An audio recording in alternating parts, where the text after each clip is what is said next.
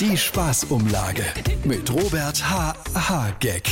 Ja, also ihr habt das ja bestimmt mitbekommen. Das Bundesverfassungsgericht hat mein schönes neues Heizungsgesetz erstmal ausgebremst. Das ist natürlich eine Riesenblamage, aber vermutlich einfach nur der Ausgleich für die Viertelmilliarde Schaden, die Andi Scheuer und seine Unionsastronauten mit der Maut verbockt haben.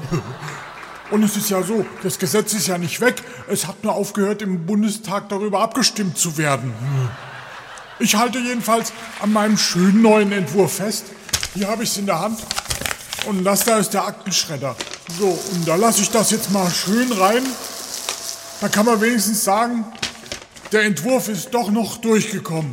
Sieht jetzt nur viel kleinteiliger aus.